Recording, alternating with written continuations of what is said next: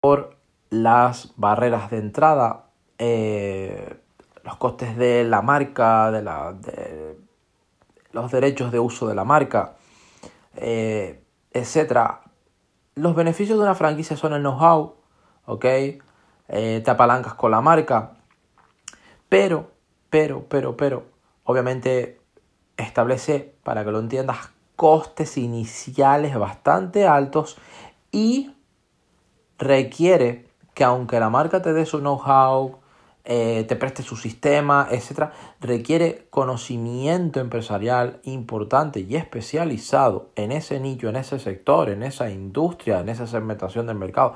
Tienes que saber las necesidades del cliente muy bien y encajar tu producto, tu servicio, ese Product Market Fit, tienes que encajarlo muy bien y eso requiere también tener un eh, equipo poderoso, requiere tener un propósito, un porqué, una misión poderosa y también requiere liderazgo, ¿ok?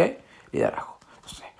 Entonces, ¿hay modelos de negocios más interesantes que las franquicias? Por supuesto que sí. Por supuesto que sí.